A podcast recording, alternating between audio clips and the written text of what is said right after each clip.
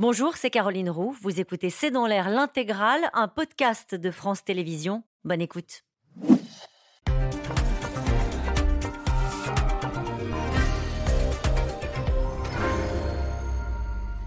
Bonsoir à toutes et à tous, bienvenue dans C'est dans l'air. Ce n'est plus simplement l'affaire des Italiens. Après l'arrivée de près de 10 000 migrants à Lampedusa, c'est toute l'Europe qui se retrouve sous pression. À quelques mois des européennes, le sujet inquiète et divise. Hier soir, le ministre de l'Intérieur français a dû faire euh, un déplacement express à Rome pour redire sa solidarité à Giorgia Meloni, mais surtout pour porter un message de fermeté et de fermeture, car les regards sont désormais tournés euh, vers la frontière franco-italienne. À Menton, par exemple, la préfecture a dû démentir cet après-midi la création d'un camp pour migrants, alors que Marine Le Pen, de son côté, affirme que la France doit s'affranchir des règles européennes et réclame un, référendum euh, depuis longtemps, hein, d'ailleurs sur ce sujet. Alors que peut faire l'Europe pour euh, l'Italie ce soir? Sera-t-elle capable d'imposer sa vision à la Tunisie qui ne tient pas euh, visiblement ses frontières? Que va-t-il se passer à la frontière franco-italienne? Lampedusa et maintenant la France sous pression. C'est le titre de cette émission. Avec nous pour en parler ce soir, Jean-Dominique Giuliani.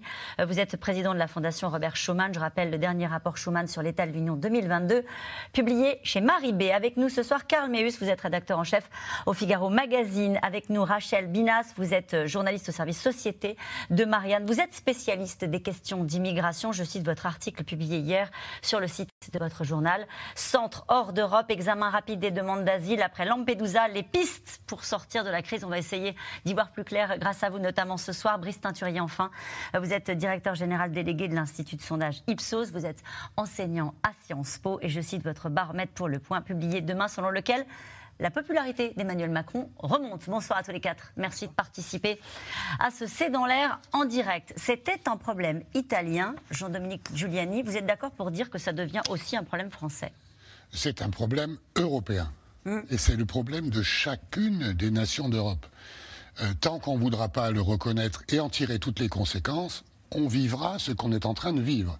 Une fois ce sont les Grecs, une fois les Espagnols, une fois les Italiens et un jour la France. Donc euh, c'est très compliqué parce que la maîtrise des frontières, c'est encore quelque chose de très passionnel.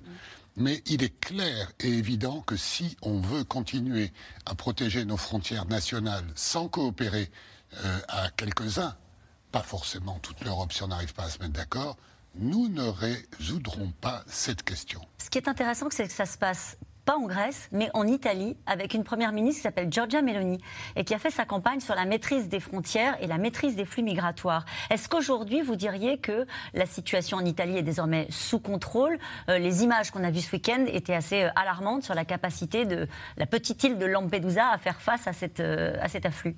C'est une immigration de transit, c'est pas une immigration de gens qui restent en Italie. Ils viennent en Europe. Donc c'est pour ça que d'ailleurs les chiffres italiens d'immigrés, d'étrangers installés sur leur territoire sont relativement faibles, plus faibles qu'en France. Donc en réalité, euh, ce qui se passe, c'est que euh, l'Afrique, pour toute une série de raisons qu'on connaît bien, est déstabilisée, surtout la Libye, la Syrie, euh, et bien sûr la Tunisie, et nous ne pourrons pas régler cela tout seuls. Le meilleur exemple, c'est le Brexit n'est-ce pas? Quand on a fait le Brexit, c'était pour reprendre le contrôle des frontières. Depuis, l'immigration clandestine a doublé. Donc tout seul, on n'y arrive pas. Et on va en parler beaucoup ce soir de la réponse européenne, des textes qui sont en négociation euh, depuis 4 ans au Parlement européen. On en parlait avant le début de l'émission. Karl Meus, si on revient au fait, euh, à ce coup de pression évidemment euh, à, Lampedusa et à ce ministre de l'Intérieur français qui hier soir est envoyé en urgence à Rome, Gérald Darmanin. Oui, parce que vous avez raison de dire que ça devient un problème français pour trois raisons. Un, parce qu'on sait, Jean-Dominique Giuliani l'a dit, que les migrants traversent l'Italie quand on traverse l'Italie, il y a un moment, on arrive en France. Et euh, en, période à peu près normale, c'est 200 à 300 migrants que les douaniers arrivent à, arrêter, ce qui vous laisse imaginer ce qu'on ne peut pas arrêter. Donc ça, ça, devient un problème français parce que le ministre de l'Intérieur veut afficher sa fermeté. Mm-hmm. Il ne vous a pas échappé qu'il essaye de concocter une loi sur l'immigration qui va arriver au Sénat normalement en novembre, à l'Assemblée euh, un peu après en février. Et donc, il doit afficher une fermeté, puisque dans cette loi, il essaye d'équilibrer fermeté. Ça, on va en reparler du débat politique français. Mais il est allé dire quoi à Giorgia Meloni? Il a dit il ne peut pas y avoir comme message donné aux personnes qui viennent sur notre sol qu'ils seront accueillis quoi qu'il arrive. Donc il est allé en Italie pour dire. Euh, euh, c'est pas parce que vous êtes arrivé sur le sol européen que vous allez arriver en France Oui, alors. Ou en Europe C'est le fameux message de fermeté. Le problème, c'est qu'il le sait, parce qu'il le paye pour le voir. Euh, les Français ne croient plus les mots des politiques, ils veulent des actes. Et, depuis les années où les politiques ont donné ces, mots-là, ils veulent des actes forts. Donc ils ne croiront pas un gouvernement tant qu'il n'y aura pas des mesures très fortes. C'est pour ça que euh, Gérald Darmanin va sur place pas pu aller à Lampedusa, parce que c'est la troisième raison pour laquelle ça devient un problème français, c'est qu'il y en a qui ont commencé leur campagne des élections européennes. Marion Maréchal, qui est allée à Lampedusa pour dire voilà, nous, on ne veut pas de cette immigration-là, on ne veut pas de ces gens. Et donc Gérald Darmanin court un peu derrière parce qu'il euh, faut rassurer les Français en disant non, mais attention, là, vous avez vu ces images qui étaient impressionnantes quand même de ces, canaux qui arrivaient remplis de migrants, et pour dire aux Français non, attention, tous ces gens-là ne viendront pas chez nous. Euh, euh, Rachel Binas, que sont-ils là Qu'est-ce qui se passe à Lampedusa Où sont ces près de 10 000 J'ai vu 8 500, 12 000 12 000, 12 000 l'année dernière, près de 200 bateaux. En effet, l'essentiel est parti de Tunisie, tout petit peu de Libye, mais, mais c'est vraiment la Tunisie. Ça s'est calmé ces dernières nuits, euh, notamment parce qu'il y a un manque d'embarcation et que les passeurs attendaient des bateaux qui devaient venir de Chine par conteneur et qui ne sont pas arrivés. Euh, donc quand on regarde, c'est un flux quotidien. Ah ouais, d'accord. Du moment que les conditions météorologiques le permettent, les traversées ont lieu très régulièrement. Alors là, en effet, les chiffres et les images sont extrêmement fortes. Mais qu'est-ce qui se passe en ce moment sur le terrain? Alors on peut juste préciser que, beaucoup sont francophones, hein, ceux qui sont arrivés. La plupart hein. sont francophones. On sait déjà, certains recensements ont été faits hein, sur ces 12 000, pas la totalité, mais les trois premières nationalités qui arrivent donc en tête, c'est la Guinée, Côte d'Ivoire et Tunisie. Ce sont les, trois premiers pays. Environ 30% refusent de décliner leur identité, donc il y a un travail, enfin leur nationalité, mm. donc il y a un travail d'identification qui est fait. Les premiers chiffres montrent qu'il y a environ 10% de femmes, 10 à 15%, euh, pas plus. Euh, et alors un certain nombre a déjà déjà été près de 5000 euh, répartis euh, ailleurs, en Sicile, euh, en Italie. et puis ensuite, bah, se pose la question alors, de la relocalisation. On l'a dit, hein, la France ne le fait plus depuis 2022. L'Allemagne a expliqué qu'elle ne voulait pas le faire avant de mmh. rétro-pédaler. mais on le sait, ça a été dit, l'Italie est essentiellement un lieu de, passage. On peut se dire que ces gens, quand ils sont francophones, soit bah, alors, visent la France, veulent peut-être même retrouver une communauté d'attache, hein, une diaspora qui est présente dans dans, le pays. Donc, si vous voulez, il y a deux choses qui entrent en contradiction. C'est-à-dire qu'il y a l'immigration sous sa forme régulière, comment relocaliser, et puis il y a ce que les gens veulent faire, euh, et puis, et puis qu'elles feront euh, sans, sans, que le droit le, leur permette. Est-ce que dans le lot, il y a des, demandes, j'allais dire, d'asile euh, qui peuvent être traitées comme il se doit par un pays, notamment comme la France? Ou est-ce que ce sont des, des migrations économiques? Alors là, c'est un petit peu tôt pour le dire. De manière générale, les pays hein, que l'on voit, ce sont surtout des pays qui normalement euh, relèvent de l'immigration économique. Mais la demande d'asile, c'est du cas par cas. Donc euh, en effet, c'est traité. Normalement, au nom du règlement de Dublin 3, c'est le pays euh, d'accueil, le premier pays traversé, le pays d'arrivée, qui est censé enregistrer ces demandes d'asile. Or, on sait que l'Italie ne le fait pas toujours. D'accord. Euh, sur ces sujets-là. Euh, est-ce que si je résume en disant que le discours de fermeté porté par Gérald Darmanin, il est plutôt le discours attendu par les Français sur ces questions-là Est-ce que c'est le cas ou est-ce qu'il y a des nuances? Non, euh, c'est vraiment le cas. C'est-à-dire que la première attente des Français, c'est ça, c'est une attente de fermeté parce qu'il y a une angoisse qui est liée à cette arrivée de, migrants qui ne date pas d'aujourd'hui. Après, quand vous regardez dans le détail, et une fois qu'on a bien, bien rappelé que que la demande est une demande d'autorité, vous avez quand même des Français qui peuvent être plus nuancés sur certains aspects de la politique à tenir en matière d'immigration. Par exemple, sur la régularisation ou pas des immigrés dans les métiers euh, où il y a des besoins de main-d'œuvre. Là, les choses sont beaucoup plus nuancées. Mais la demande première, c'est une demande de fermeté, c'est une demande de fermeture. Avec ces, reportages de vos confrères de Doxa hein, sur l'immigration, 74% des Français rejettent la politique du gouvernement. Euh, est-ce que vous comprenez, comprenez ce qu'il y a derrière ce chiffre-là? Parce que rejettent la politique du gouvernement en matière d'immigration, est-ce qu'elle est lisible, à votre avis, euh, par, par les Français C'est une politique. partie du rejet, justement. D'accord. Pour les Français, il y a deux choses. Il y a une insuffisante euh, fermeté sur les questions d'immigration, et puis il y a une insuffisante lisibilité à leurs yeux euh, de la position du gouvernement. Mm. Les Français ont le sentiment que cette position qui se veut nuancée, à la fois d'intégration, de fermeté, etc., en réalité ne permet pas d'avoir une ligne forte et une ligne suivie. Donc c'est un des points faibles de l'action gouvernementale depuis longtemps. Mm. Euh, plus la pression euh, augmente autour de ce sujet, et plus cela souligne ce point faible aux yeux d'une très forte majorité de Français. Emmanuel Macron s'était exprimé hein, lors de sa dernière grande interview dans le journal Le Point, et il avait dit est-ce qu'on est submergé par l'immigration? Non. Cela dit, la situation que nous connaissons n'est pas tenable et nous devons réduire significativement l'immigration, à commencer par l'immigration illégale. Donc pas de submersion, ça c'est un petit message envoyé euh, à, l'extrême droite. Euh, et en même temps, ça ne peut pas continuer comme ça et il faut un discours plus ferme. Oui, parce que la submersion, c'est la rhétorique de l'extrême droite et c'est une rhétorique profondément anxiogène qui, viserait à dire que nous allons disparaître en étant euh, absolument envahis, disloqués, que sais-je encore, par, par l'immigration. Qu'il y ait un problème d'immigration, qu'il y ait un, un, enjeu extrêmement important de contrôle, de fermeture, d'intégration, oui.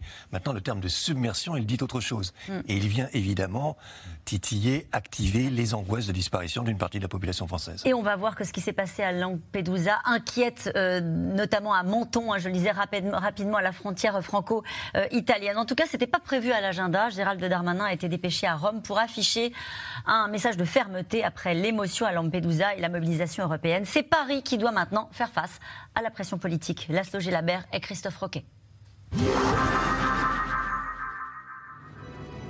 Petit à petit, ces migrants embarquent à bord de ce navire. Direction d'autres centres d'hébergement en Sicile. La priorité Désengorger l'île de Lampedusa sous tension depuis l'afflux de 11 000 personnes la semaine dernière. Des images de détresse, de panique qui ont bousculé l'Europe entière. Dimanche, Giorgia Meloni et Ursula von der Leyen côte à côte sont sur place. Un plan d'urgence européen est immédiatement annoncé. Je tiens à être très clair. Nous avons une obligation en tant que membres de la communauté internationale. Nous l'avons remplie par le passé et nous continuerons à le faire aujourd'hui et à l'avenir.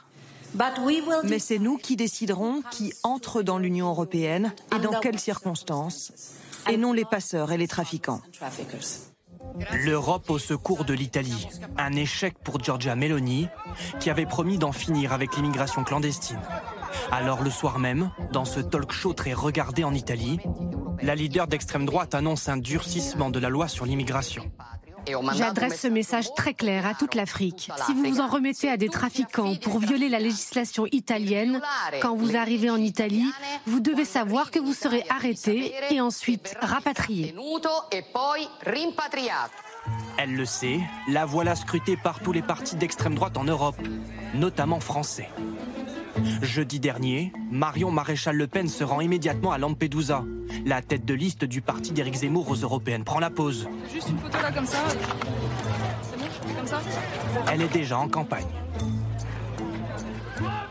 Et dans le nord de l'Italie, Marine Le Pen, elle, est acclamée aux côtés d'un autre leader d'extrême droite, Matteo Salvini. La crise migratoire devient une opportunité politique en appeler à l'Union européenne, c'est vain et c'est dangereux.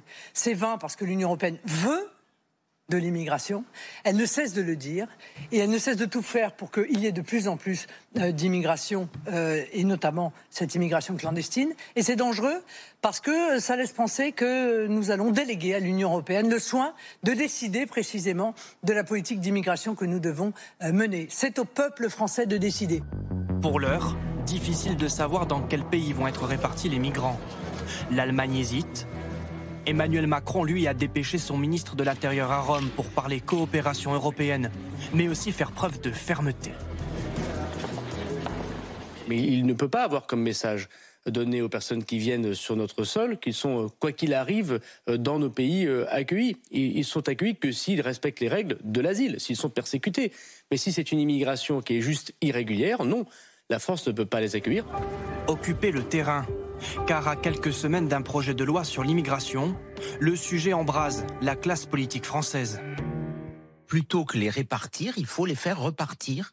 Il faut qu'il y ait une politique de l'Union européenne très claire pour faire en sorte que ces personnes retournent vers leur pays d'origine. Nous avons accueilli 4 800 000 Ukrainiens, nous autres les Français un peu plus de 100 000. Là, si on se partage entre les 28 États les personnes qui sont là, il y en a 250 par pays.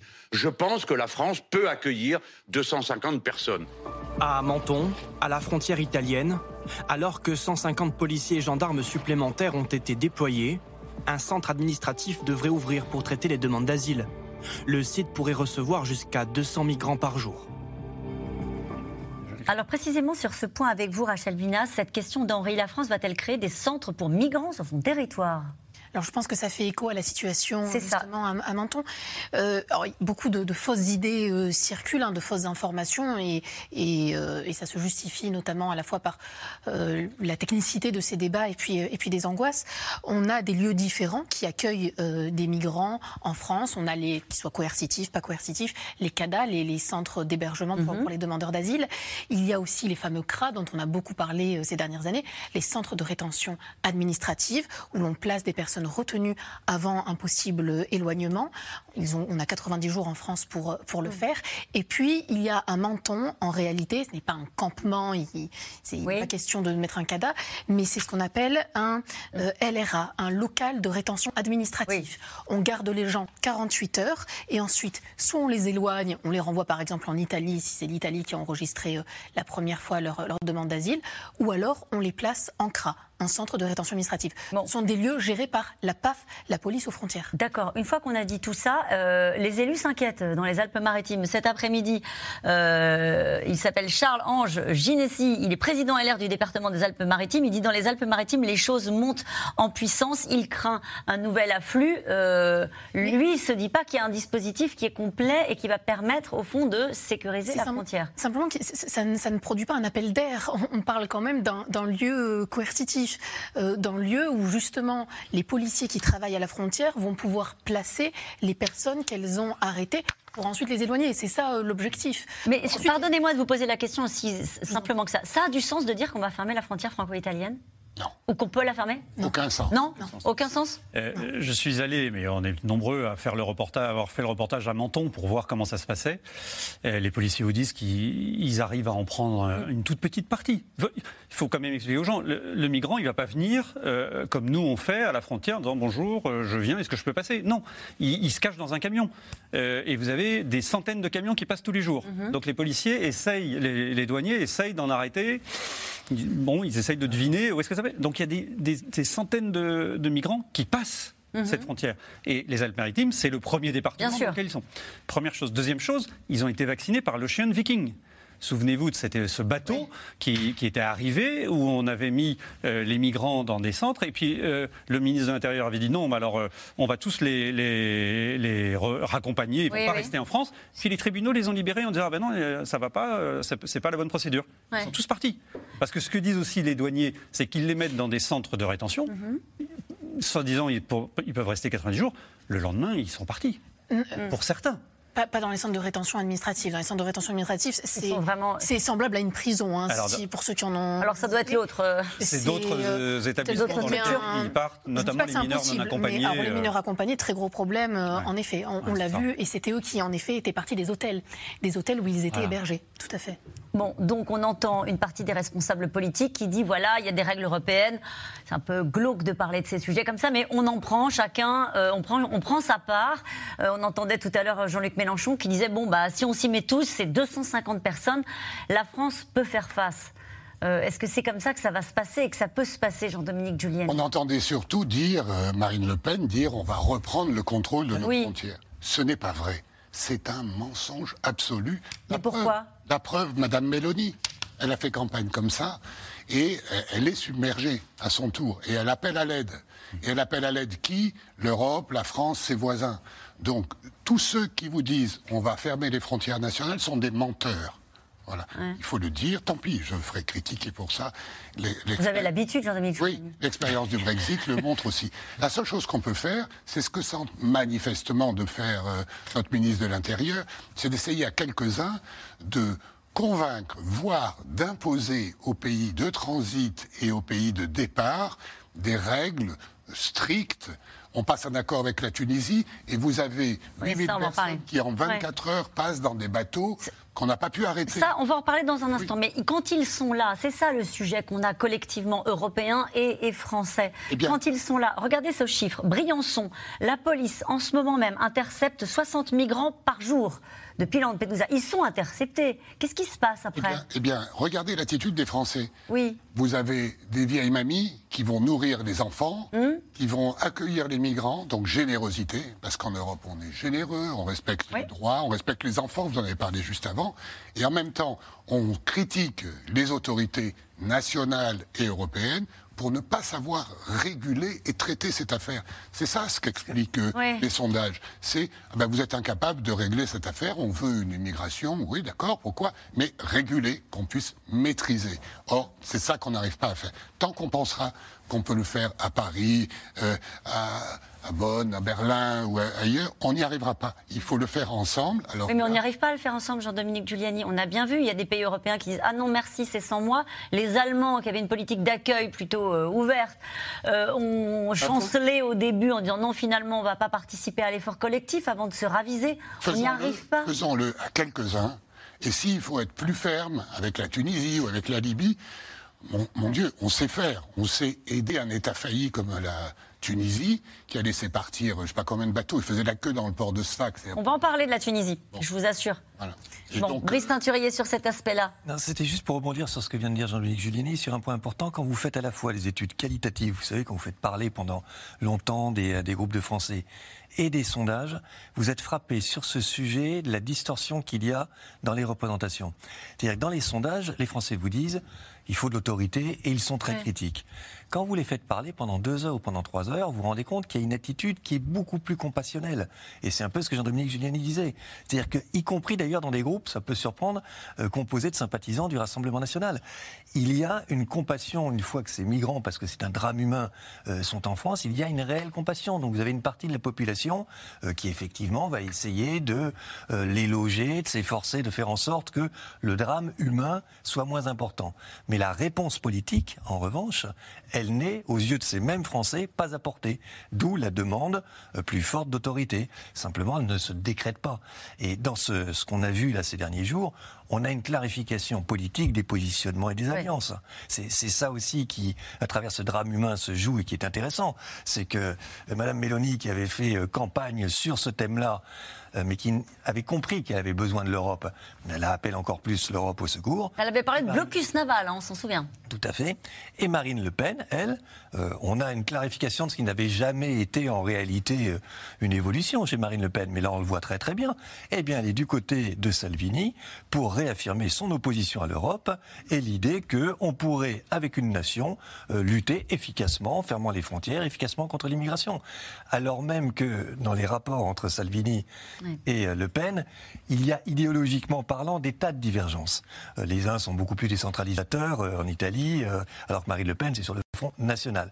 Mais ce qui les réunit, et c'est ce qu'on voit aujourd'hui, c'est la question européenne. Et on voit à nouveau un rassemblement national fondamentalement anti-européen. Ce qu'il avait essayé d'atténuer au cours des derniers mois, parce que euh, ça lui avait coûté cher, l'idée de la sortie de l'euro ou du Brexit. Mais euh, le, réel, le fondamental, est en train de remonter et de revenir. Mhm. Eh bien, le Rassemblement national et sur ses fondamentaux. Donc une attitude à l'égard de l'immigration qui serait un refus absolu et une critique massive et absolue euh, de, l'Europe. Ce qui est nouveau, c'est qu'encore une fois, c'est pas la même chose au sein des extrêmes droites. Il y a des dissensions. mais est-ce que justement, si on parle de l'exécutif et de la position du gouvernement, est-ce que vous diriez que euh, Emmanuel Macron, pour résumer, a accompagné les mouvements de l'opinion sur les questions euh, liées à l'immigration, ou est-ce qu'il a un logiciel qui est toujours le même? non, il a un logiciel qui est toujours le même, qui est celui qu'il avait en 2017, considérant que euh, les problèmes. Euh, euh, l'extrême droite baisserait quand on ferait baisser le chômage. Et, et qu'au fond, ce n'était pas l'immigration principalement le problème le chômage a baissé, l'extrême droite est plus forte, et donc il est obligé d'en tenir compte, d'autant plus aussi qu'une partie de son, électorat euh, a changé. 2017, c'était un électorat plus, euh, au moins au premier tour, centre-gauche. Là, il, il, y a un électorat qui est plus à droite, et il y a cette demande de fermeté. Donc, il en tient compte. Mais toujours dans ce en même temps euh, macroniste. C'est-à-dire que on l'a vu dans, dans, le projet de loi immigration qui devait, euh, vous vous souvenez, c'était l'année dernière quand même. Hein, euh, oui, il a été différé. 13, différé. Gérald Darmanin euh, expliquant qu'il y aurait un volet fermeté, un volet humanité, les titres de séjour pour les métiers en tension, et puis une, une fermeté plus forte sur l'immigration illégale. Ça fait un an que Emmanuel Macron hésite, procrastine, se dit est-ce qu'on fait un seul texte avec ces deux blocs en même temps, ou est-ce qu'on fait pourquoi ne ferait-on pas deux textes? Après tout, sur la transition énergétique, sur euh, ouais. le nucléaire, ils ont scindé le texte en deux euh, pour faire voter une partie avec la droite, le nucléaire, et puis une autre partie euh, de mesures plutôt avec la gauche. Ils ont tenté de le faire. Et les sénateurs de droite leur ont dit non, vous savez, euh, on n'est pas dupes. On, on, voit la manip. Donc, bah, c'était pas possible. C'est faute d'avoir une majorité. Qui oui, voilà, c'est ça. Céder, euh, scinder le, le, texte en deux pour tantôt le faire passer avec la gauche ou tantôt avec la droite. Mais sur le fond, il n'a pas beaucoup varié. Il a toujours été dans cette position de. Euh, il doit y avoir un volet d'intégration, d'humanité, etc. D'accueil des réfugiés lorsque ah, c'est et... nécessaire et, et, et, que c'est légalement imposé aux Français comme à l'ensemble des autres pays européens. Et il doit y avoir un volet de fermeté euh, vis-à-vis de l'immigration euh, illégale. Ce qui est nouveau comme thème, je trouve, c'est plus la question de l'immigration sur les métiers en tension. Alors on va en parler dans un instant. Je voudrais juste vous faire réagir sur cette phrase. On parlait de Gérald Darmanin tout à l'heure et de la nationalité hein, des, personnes qui sont arrivées à Lampedusa. Il dit dans 60% des cas, les migrants viennent de pays comme, vous l'avez dit, hein, la Côte d'Ivoire, la Guinée, la Gambie, où il n'y a pas de question humanitaire. Ça sous-entend cela doivent repartir. Est-ce que la France a les moyens de les faire repartir? Est-ce qu'elle le fait? Alors, je mettrais juste un petit bémol, même si en effet ce sont des pays qui euh, ne sont pas en tête dans euh, la délivrance de, de, protection, que ce soit protection subsidiaire ou, ou, ou asile. Euh, L'étude est faite au sein de l'OFPRA, l'organisme qui cherche ou, ou, la CNDA, la Cour nationale du droit d'asile, au cas Vous par... épargnez aucun signe. Pardon, je ne vais pas je vous. Hein. Je, je, vais faire attention. Je vais faire attention. Mais les demandes sont traitées vraiment euh, de manière au cas par cas. Ouais. Imaginons, ça peut arriver c'est quelque chose qui existe, des personnes pour leur homosexualité qui ont fui l'Afrique, qui demandent, quel que soit le pays, on peut leur accorder bien sûr une, une, une protection. En effet, ensuite la question, euh, c'est celle de, c'est celle de l'éloignement. On sait que selon les pays, c'est vraiment selon les pays, eh bien on a plus ou moins de, de difficultés. Euh, par exemple, les pays du Maghreb généralement jouent très peu le jeu. Euh, L'Algérie en tête. Et il y a une disparité en plus selon euh, les pays de, les pays qui, qui demandent ces laissés-passer consulaires. L'Allemagne, par exemple, arrive à éloigner bien plus que la France. Ah oui? Pourquoi? Parce qu'elle met davantage les moyens ou parce qu'elle arrive à imposer au pays de départ Exactement, parce qu'elle soumet, par exemple, l'aide au développement à la bonne coopération, ce qu'on ne fait pas en France. Rapidement, juste sur le, avant d'aller sur les métiers en tension et la régularisation réclamée par euh, certains partis politiques et par Jean-Luc Mélenchon, on va le voir dans un instant. Pourquoi est-ce que ça a mis 4 ans? D'ailleurs, il n'est toujours pas voté ce pacte européen, euh, comment est-ce qu'il s'appelle? Le, le, pacte asile et immigration. Oui, il a fallu mettre d'accord les États, ça a été très long. D'ailleurs, oui. ils n'ont pas été d'accord puisqu'on a voté à la majorité que la Pologne, euh, la Slovaquie et la Hongrie n'ont pas voté. Ensuite, il a fallu se mettre d'accord au Parlement européen. Et en ce moment, on est dans la phase où le Parlement européen et le, le Conseil, représentant oui. des États, négocient un texte. Euh, je veux dire que la France a plutôt poussé sous sa présidence ouais. en 2022 cette affaire et a réussi à le boucler. Mais en réalité. Il va changer quoi, juste ce texte? Non, c'est un échec. Mais c'est ah pas bon? qu'un échec de l'Europe. C'est un échec des États membres qui, ne, qui ne veulent pas se mettre d'accord.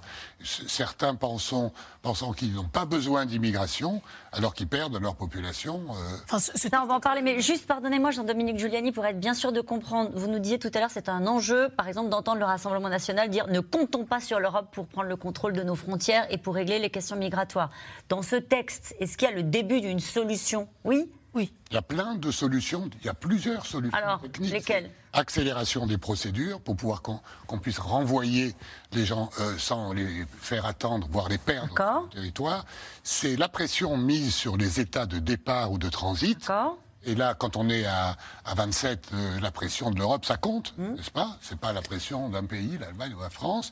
Ensuite, il y a l'enregistrement, le contrôle, c'est l'aspect technique. On a une agence pour ça qui s'appelle Frontex, qui est un peu sous-employée et qui va désormais intervenir en Italie, etc., pour enregistrer, oui. etc. On a un fichier de tout. Euh, les euh, immigrés qui demandent l'asile. Et aux frontières, c'est ça, c'est ça le grand changement, c'est ça. C'est-à-dire le traitement de la demande d'asile aux frontières. Aux frontières de l'Europe. Exactement. Ouais, d'accord. ça veut dire dans des zones, par exemple, géographiquement en Italie ou en Grèce, mais dans des zones internationales. D'accord. Ce, n'est pas juridiquement euh, l'Italie ou la Grèce. On, on, traite là avec une, certaine rapidité pour, vous le disiez très bien, ces pays où généralement, euh, voilà, qui n'appartiennent pas forcément euh, à la demande d'asile directement. Et ensuite, via alors beaucoup de beaucoup de points d'interrogation, des vols de l'Union européenne, des vols Frontex. D'accord. D'accord. Oui, bah, euh, Frontex, il faut savoir que c'est cette commission qui, n'a pas voulu augmenter les moyens financiers et qui a remplacé le patron, Fabrice Légéry, qui réclamait plus de moyens, qui réclamait que une fois qu'ils arrêtaient les bateaux euh, dans les zones internationales, pouvoir les, les reconduire. Les moyens, elle là. Il y a même des moyens. Euh, oui, mais quand vous ne vous sentez pas soutenu par l'autorité politique, c'est compliqué. Le problème, c'est le mandat de Frontex. C'est-à-dire que le Parlement européen souhaite que ce soit une société nationale de sauvetage européenne. Et les États voudraient que ce soit des gardes-côtes, qui sont d'ailleurs armés. On va avoir 10 000 personnes. Et alors donc dans ce débat politique, il y a une partie de la classe politique avec euh, euh, parfois même des initiatives transpartisanes qui disent il faut régulariser au moins dans les secteurs économiquement en tension. Euh, Jean-Luc Mélenchon a, prononcé cette phrase-là. Il a dit si je venais à gouverner, je commencerais par une vague de régularisation massive. Mais c'est ça qui est intéressant sur ce, dossier, parce que vous voyez que les Français, euh, toutes les enquêtes le montrent, quand vous posez des questions directement sur l'immigration, mm. vous répondent fermeté, fermeture. Et puis quand vous interrogez sur qu'est-ce qu'il faut faire maintenant par rapport aux métiers en tension, mais là, ils sont beaucoup plus partagés. Et c'est pas une ligne de partage gauche-droite. Euh, alors que sur ce sujet, souvent vous avez euh, ce, ce, clivage. C'est beaucoup plus diffus que ça. y compris si les sympathisants de droite, vous avez une minorité forte et à gauche ou au centre une majorité euh, de Français qui sont favorables à ce qu'on régularise un certain nombre euh, d'étrangers pour soulager les métiers en tension. Parce qu'ils ont totalement intégré que dans la santé, euh, on a des besoins qui sont non pourvus, dans la restauration, dans l'agriculture, etc. Et tous ceux qui s'y opposent ont quand même du mal à répondre à la question, très bien, mais comment est-ce qu'on fait, au moins à court terme, euh, pour soulager ces, euh, ces secteurs en tension? Donc c'est un clivage supplémentaire à l'intérieur d'une question qui a l'air comme ça de créer de l'unanimisme chez les Français, mais qui en réalité est beaucoup plus complexe, et, les Français le sont euh, également. D'aucuns vous diront à gauche que c'est une vision assez utilitaire, quelque part, et que l'idée que les gens puissent être interchangeables, et puis qu'on va les déplacer, on va s'en servir, euh, c'est aussi une vision assez particulière.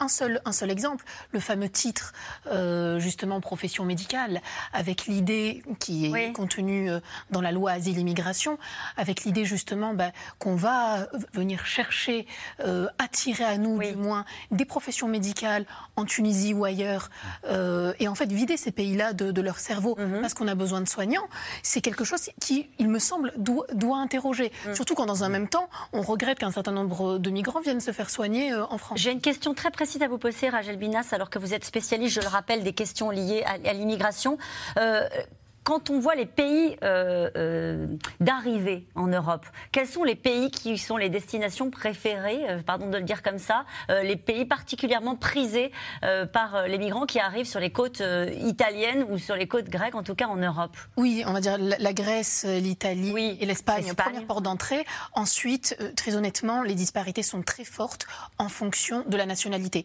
Par exemple, alors les Afghans, pendant longtemps, visaient l'Angleterre, mais aujourd'hui, on a une communauté extrêmement forte en France. Les Tunisiens, ça va être la France ou l'Italie.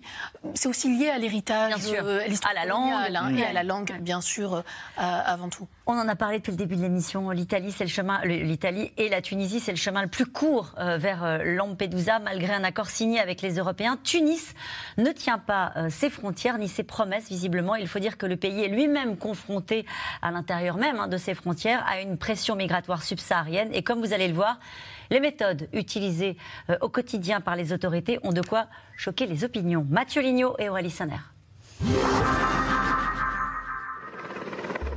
Des hélicoptères, des blindés pour une opération anti-migrants à Sfax en Tunisie. Dimanche matin, les autorités évacuent et dispersent 500 clandestins. Tout est filmé par la télévision nationale. On a pu mettre la main sur 88 personnes qui étaient recherchées dans la région de Sfax.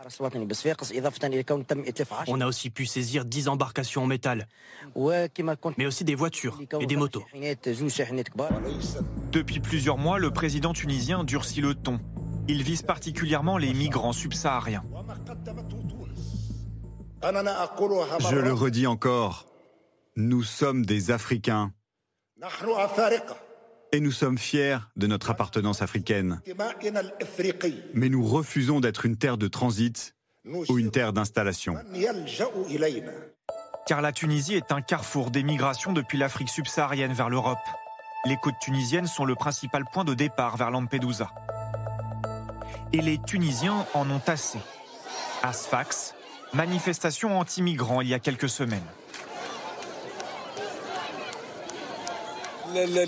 Nous faisons une manifestation spontanée contre la présence des migrants dans la ville. Il y a eu des actes criminels, avec des agressions à la machette. Tout le monde veut l'arrêt des arrivées de migrants illégaux. On n'avait pas de problème avant, mais maintenant, ils menacent la paix sociale. Les migrants sont traqués et jetés hors de leur logement. Alors certains choisissent de partir pour éviter des violences encore plus terribles. Moi, je dors les, les Arabes ils sont rentrés à la maison, mais ça casé. Si la Tunisie nous prend ici, là, amener au, eh, à Libye, désert, on ne connaît pas là-bas, il n'y a pas l'eau, il n'y a, pas de nourriture. Depuis cet été, la Tunisie renvoie les migrants à sa frontière avec la Libye. Des centaines de personnes sont abandonnées en plein désert ou à des postes de douane. Des hommes, des femmes et des enfants livrés à eux-mêmes pendant des jours. Nous sommes en train de mourir, nous avons besoin d'aide, s'il vous plaît. Sans eau, sans nourriture. Ils sont ici recueillis par des gardes frontières libyens. « 27 d'entre eux sont morts dans le désert. Parmi eux, Fatih et sa fille Marie, 6 ans. Elles ont été séparées de leur père et mari. Mbengue Nimbilo Crépin s'en est sorti malgré un malaise. Je me suis écroulé vu que j'avais plus de force. Ma femme est restée à mes côtés avec l'enfant. Nous sommes mis à pleurer, tous les trois. Elle me demande d'essayer de me lever, de, continuer avec elle. Je regrette aussi pourquoi je me suis, me suis pas levé parce que j'aurais préféré mourir avec elle en fait. J'aurais préféré peut-être qu'on découvre trois cadavres dans le désert. Parce que là, c'est ce que je suis, je suis mort. J'ai plus personne. 73 personnes sont portées disparues dans ce désert. Depuis, la Tunisie et la Libye ont passé un accord pour se répartir les migrants bloqués à leurs frontières. Tunis a également signé un partenariat avec l'Union européenne. Nous renforcerons notre coordination sur les opérations de recherche et de sauvetage. Nous avons convenu de coopérer sur la gestion des frontières, la lutte contre le trafic, les retours et le traitement des causes profondes dans le plein respect du droit international. L'Union européenne promet 100 millions d'euros d'aide à la Tunisie. Mais le pays peut-il gérer la crise? Les migrants, eux, continuent d'arriver. Vous parliez des Français, Brice Ceinturier, des nuances qu'on pouvait avoir en, abordant ces sujets-là, à la fois la volonté de fermeture, euh, de fermeté, et puis qu'on voit ce reportage de l'humanité. Bien sûr, mais les, images de votre reportage sont absolument épouvantables. Mm. On ne peut pas s'empêcher, indépendamment des positions politiques des uns et des autres, euh, d'avoir euh, de l'identification et de la compassion vis-à-vis de, de, drames humains aussi profonds. Et, c'est ce qu'on retrouve dans nos enquêtes aussi. Euh, c'est un sujet complexe. Hein. alors, Catherine, dans le Pas-de-Calais, la Tunisie semble jouer un jeu pour le moins trouble et ambigu. Qu'en est-il vraiment? Alors, on parlait tout à l'heure de la Tunisie avec vous, Jean-Dominique Giuliani. Un accord a été signé, un accord à hauteur de 100 millions. Beaucoup plus que ça, ah en réalité. L'État tunisien est en faillite. Donc, on est allé lui proposer, les autorités européennes, euh, de, avec l'accord de la France d'ailleurs et d'Italie, euh, de sauver l'État tunisien. Ça veut dire aussi d'avoir des contrôles à ses frontières au sud, au nord, et de lutter contre les trafiquants. Pardon, avoir des contrôles, nous? L'aider à contrôler? Oui. Euh, manifestement, ils l'ont pas fait. Ils ont laissé partir euh, ces 12 000 migrants de Sfax euh, pour aller à Lampedusa. Soit il y avait trop de corruption, ce qui est fort probable, soit ils n'ont pas les moyens, ce qui est aussi possible, soit ils ne veulent pas. Et on a vu combien le président tunisien tenait des propos beaucoup plus racistes que tout ce qu'on peut entendre euh, sur le continent européen. Donc, si vous voulez, il y a un moment où la fermeté, ça doit être aussi de négocier avec ces États, pas seulement les États de transit, mais ceux de départ qui sont responsables des morts qu'on a vus là, pour leur imposer quelque chose. Si on le fait à plusieurs en Europe, on a les moyens de l'imposer. On parle dans le plan de Mme von der Leyen d'une opération militaire de la marine, des marines européennes, pour lutter contre les trafiquants au large de la Tunisie. Et la Tunisie, bien sûr, veille au nom de l'indépendance nationale, venez pas sur mes côtes. Un jour ou l'autre, on sera peut-être obligé d'aller sur les côtes pour éviter qu'il y ait des morts. Hum, hum. Et il y en a des morts euh, chaque année. 2000 par an. Voilà, c'est ça. Euh, et 20 000 ou un peu plus même depuis 2014. Rachel Binas, sur la situation euh, avec Tunis, est-ce que c'est euh, une volonté de ne pas jouer le jeu? Est-ce que c'est un État qui ne gère plus? Oui, alors euh, en effet, bon, sur les montants, on est à 105 millions pour gérer les flux. On a rajouté 150 millions pour renflouer les caisses, en fait, pour aider le pays à renflouer les caisses, qui est, qui est surendetté. Euh, ensuite, on peut voir au moins, au moins deux explications. Déjà, euh, la Tunisie qui est peut-être contente de se débarrasser euh, de certains de ses ressortissants, les siens peut-être parce qu'elle traverse aussi euh, une crise économique et que ça ne la dérange pas, et politique bien sûr. Et puis également, euh, cette population subsaharienne, on sait que de manière générale, au Maghreb, le racisme est extrêmement fort. Et puis, c'est peut-être une manière aussi pour la Tunisie de se rappeler aux bons souvenirs euh, de la France et de l'Union européenne, alors qu'on a souvent tendance à se concentrer sur les tensions entre le Maroc et l'Algérie. C'est un moyen de montrer qu'elle est aussi importante et qu'il faut faire avec elle. Les migrants comme monnaie d'échange, euh, en tout cas pour, pour euh, se faire entendre, c'est ce qu'on on se souvient de ce qu'avait fait Erdogan hein, euh, vis-à-vis des Européens pour qu'on tende l'oreille.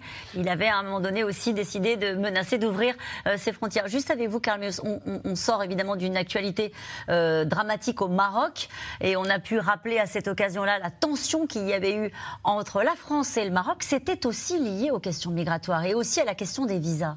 Oui, c'est ça. La difficulté qu'a Emmanuel Macron, c'est d'entretenir des bonnes relations avec ces pays-là. Euh, on le sait historiquement, à partir du moment où on en privilégie un des trois, l'Algérie, la Tunisie ou le Maroc, les deux autres vont se fâcher et le feront savoir d'une manière ou d'une autre. Et le problème là, c'est qu'effectivement, on a eu ces tensions avec le, le Maroc et maintenant euh, avec la Tunisie. Mais on ne peut pas se le permettre.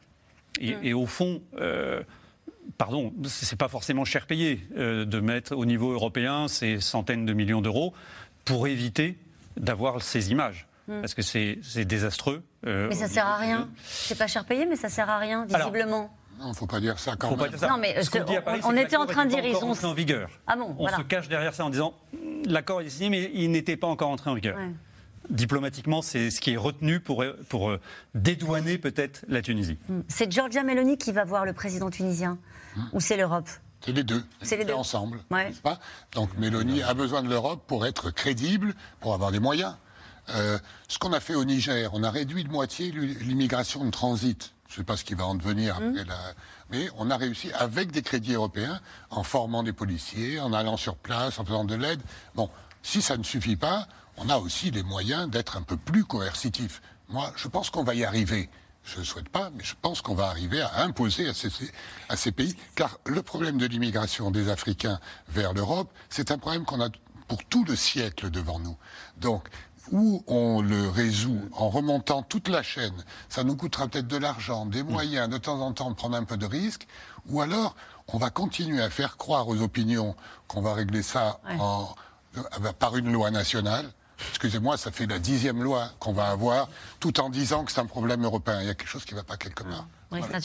Derrière ces, ces difficultés, c'est la déliquescence de certains États qui est profondément inquiétante. Mm. Euh, c'est pas le sujet de, de cette émission, mais les putschs qu'on a eus euh, dans trois pays sûr. africains, c'est la même logique. Ce sont des États euh, soit déficients, soit corrompus, avec des niveaux de corruption extrêmement importants. Et on peut toujours dire ça sert à rien euh, d'aller les aider, mais en réalité, la seule certitude qu'on puisse avoir, c'est que si on ne fait rien, là, on est certain qu'on aura des afflux de réfugiés. Mm. Si en revanche, euh, on agit pour, dans un rapport de force, euh, mais aussi pour restaurer des États moins corrompus, des États plus capables d'avoir euh, des relations avec, avec l'Europe, eh bien c'est une voie de passage. Il n'y en a pas d'autre. Mais quand on voit la situation en Tunisie, avec un pays politiquement très fragile, économiquement très fragile, vous le disiez, soumis lui-même à une vague d'immigration subsaharienne, à un moment donné, euh, il faut se substituer à l'État. Comment est-ce que cet État tunisien peut faire face, même avec les aides européennes? Oh, il, peut faire face. Euh, il l'a déjà montré pendant un temps. Le premier, par exemple, le premier pays de départ des migrants qui arrivaient en Italie, c'était pas la Tunisie, c'était la Libye. Euh, voilà. Et le rapport, euh, le rapport s'est inversé. Donc, on a du mal à croire que la Tunisie, qui arrive à gérer quand même ses frontières au Maghreb, ne puisse pas gérer sa côte, mm. si elle le veut. Mais en effet, la question de la corruption est éminemment importante. Est-ce qu'il y a un pays qui est un modèle en matière migratoire, gestion des flux migratoires? Non En fait, c'est une problématique qui est posée à tous les pays Oui. Alors, quand il y a une insularité, c'est peut-être plus facile oui, en l'insularité aide. Ensuite, si on regarde au sein des frontières de l'Union européenne, l'Allemagne euh, est perçue comme un modèle à certains égards, euh, par, euh, notamment par la France. par exemple, nous, on, a, on reçoit des migrants qui sont très peu qualifiés, qui font partie des, des moins qualifiés si on compare avec les pays de l'OCDE. L'Allemagne, elle, s'est lancée dans une espèce de, de course au modèle canadien et souhaite mettre en place un système. Donc, elle a déjà mis en place hein, des mesures d'intégration assez fortes, assez drastiques très ferme, et puis une migration qu'elle veut choisir. Donc euh, ça fait partie des, modèles. Le modèle allemand ou le modèle danois? Euh, On a beaucoup entendu parler du Danemark. Alors, il le Danemark, c'est autre chose. Le, Danemark est en position euh, de difficulté et a redressé la barre de manière euh, assez ferme. Alors, il faut dire que la culture aussi est, bien différente. Hein. Euh, elle, est, elle est loin de la nôtre. Et en effet, la gauche a pris, notamment, enfin, les sociodémocrates ont pris des mesures extrêmement drastiques pour répondre à la crise de l'accueil et de l'intégration. On n'a pas tous la même logique. Vous dites la solution elle est européenne. On voit bien qu'avec on a des sensibilités différentes, des questions démographiques. On va en parler avec l'Italie euh, différentes, une classe politique différente, un mode de fonctionnement différent. En Allemagne, il y a une coalition, c'est pas notre cas en France. Avancer à 27 sur ce sujet-là, ça fait des années que c'est compliqué, ça risque pas de devenir plus simple, Jean-Dominique Non, ça n'a jamais été simple dans aucun domaine, je vous rassure. Hein. oui, c'est vrai. Si l'Europe existe, c'est parce qu'on est d'accord sur rien. Euh, euh, mais on a des intérêts communs, voilà.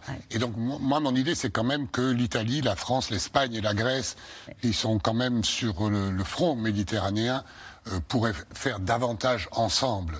En Grèce. Sans les Polonais, sans les Hongrois, c'est ça que vous voulez dire? Je pense qu'il faut arriver à les entraîner dans, et à comprendre une logique. Euh, euh, je, pense qu'on l'a réussi dans d'autres domaines. On peut le réussir dans celui-là qui est très passionnel, c'est vrai à la veille des élections européennes, on le rappelle, hein, qui se tiendront euh, au mois de juin. Oui, et dans hein. un, contexte démographique absolument catastrophique. Eh ben, merci pour la transition, Jean-Dominique Giuliani, puisque l'an dernier, la population européenne est repartie à la hausse, la plus forte augmentation depuis 20 ans. Une raison à cela, l'immigration. Pour autant, avec 1,24 enfants par femme, l'Italie voit sa population baisser. Et pour inverser la tendance, Giorgia Meloni, on l'a bien compris, ne compte pas euh, sur l'immigration, mais sur une politique franchement nataliste. Reportage en Italie, Juliette Perrault et Arnaud Fora. À Rome, dans la plus vieille maternité de la ville, Akiropita n'a plus que quelques semaines à attendre avant de donner naissance à son premier enfant. bonjour. Bonjour, bienvenue. Bonjour. Asseyez-vous. Alors, on y est presque. Oui, enfin. C'est votre dernier examen, donc nous allons discuter de l'option de la péridurale, de l'anesthésiste.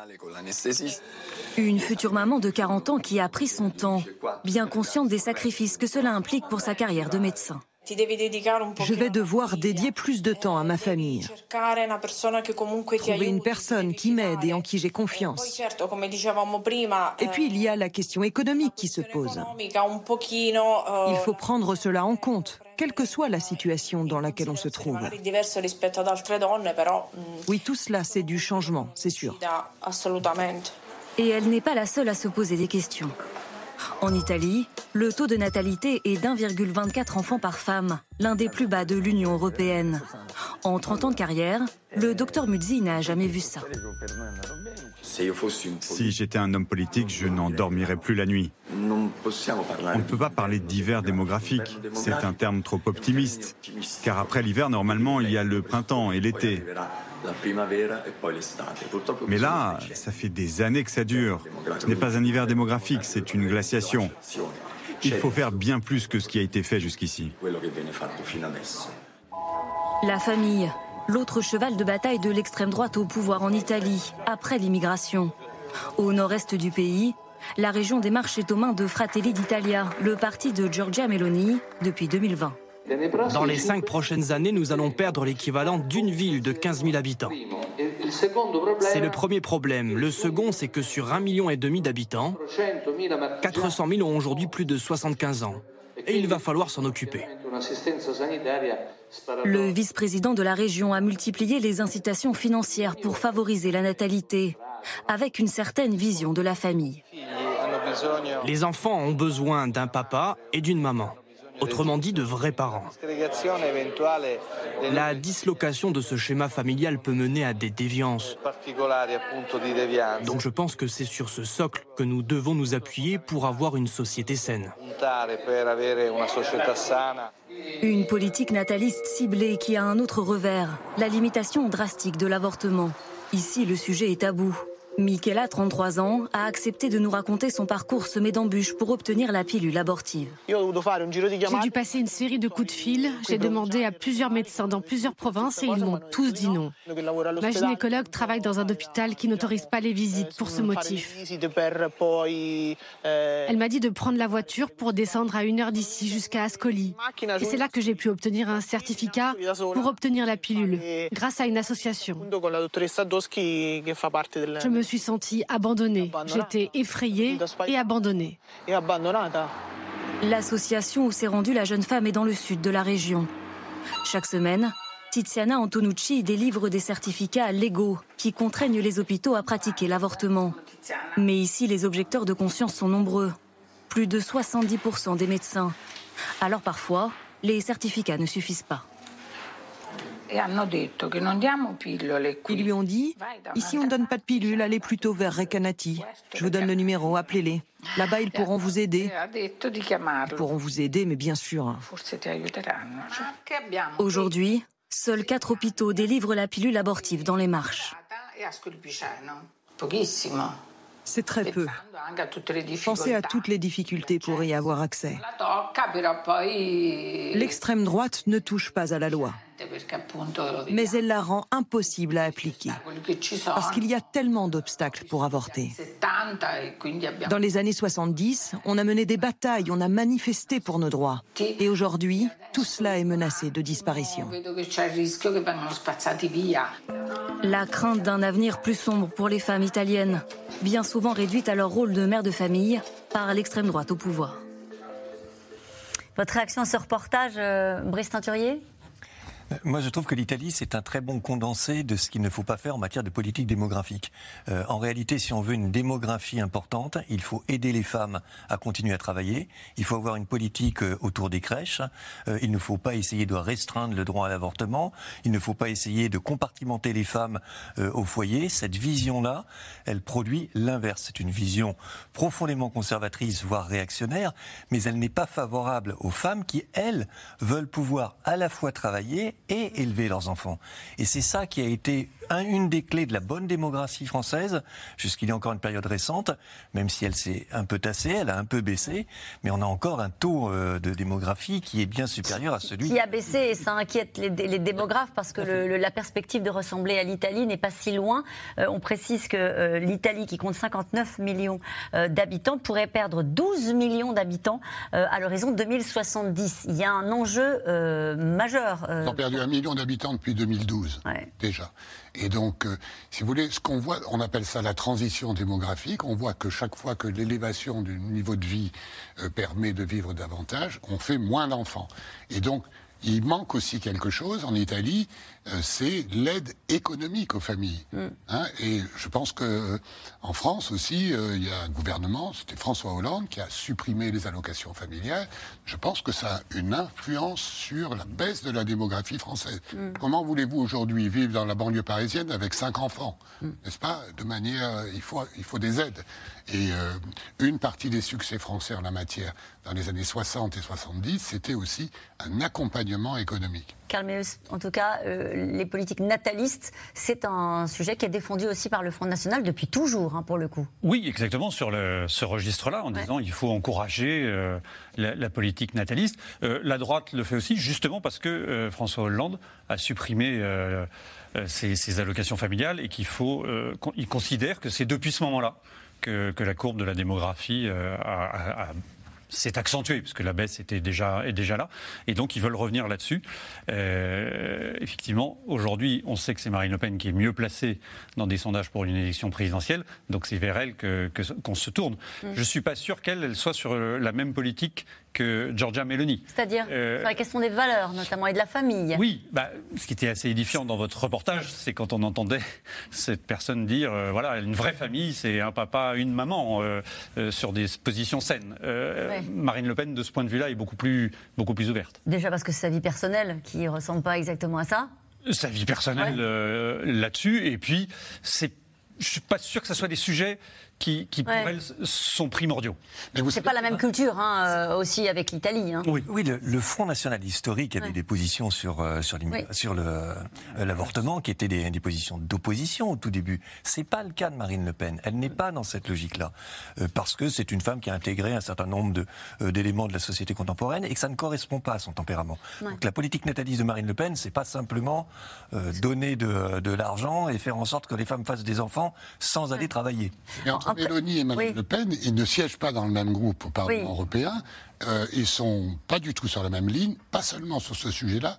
Il y a d'autres sujets où c'est l'inverse, n'est-ce pas Et euh, Madame Mélanie ne veut pas entendre parler de Marine Le Pen. Hein, c'est très important. On parle de la démographie et de l'immigration. Ce sont très souvent deux sujets euh, qui vont l'un avec l'autre. Euh, juste, je précise que depuis 2012, le sol démographique de l'Union européenne est négatif. Euh, ce sujet-là, il peut émerger, à votre avis, dans le débat public, à un moment donné, se dire bon, bah, au final, on l'a vu sur les métiers en tension, on l'a vu sur des pays d'Europe qui sont vieillissants. Est-ce que ça, ça peut s'imposer ou on est juste sur une logique de fermeture des frontières? Pour moi, il a déjà émergé ce sujet de la démographie. C'est très frappant. Depuis 2-3 euh, ans, euh, on voit que cette question d'une insuffisante démographie commence à hanter les débats, euh, avec toujours cette idée qu'on va disparaître, hein, et que la démographie, justement... On va disparaître quoi L'identité C'est quoi On va disparaître C'est le déclinisme français. Économiquement L'idée qu'on est en déclin démographique, que l'immigration va nous submerger, que la mondialisation va nous dissoudre. Tout ça sont des angoisses de disparition. La question de la démographie, qui n'existait pas tant que ça il y a 3-4 ans. Elle est en train de revenir. Elle est parfois corrélée à la question de l'immigration. En tous les cas, le fait qu'il y ait une démographie insuffisante pose la question de la suppléance par l'immigration. Donc le sujet, il est là, et moi je suis certain qu'il va structurer la campagne des européennes. En fait, ce drame euh, de Lampedusa, c'est le premier jour de lancement de la campagne des élections européennes. Il y a des économistes qui disent pas de croissance sans enfants. Donc euh, on a remplacé les enfants par l'immigration par l'immigration. C'est très clair en Allemagne, n'est-ce pas En Italie, en France aussi. Il n'y a pas un seul pays d'Europe qui renouvelle tout seul sa population. Et donc, c'est-à-dire deux enfants, point 10 par, femme. Donc la moyenne, c'est 1,6, je crois. Et donc, c'est totalement insuffisant euh, si nous n'avons pas... Et nous revenons maintenant à vos questions. Merci d'avoir écouté C'est dans l'air. Comme vous le savez, vous pouvez désormais écouter l'intégrale, mais aussi l'invité ou vos questions à nos experts. Tous ces podcasts sont disponibles gratuitement sur toutes les plateformes de streaming audio. Et pour le replay vidéo, c'est sur France.tv, bien évidemment. À bientôt.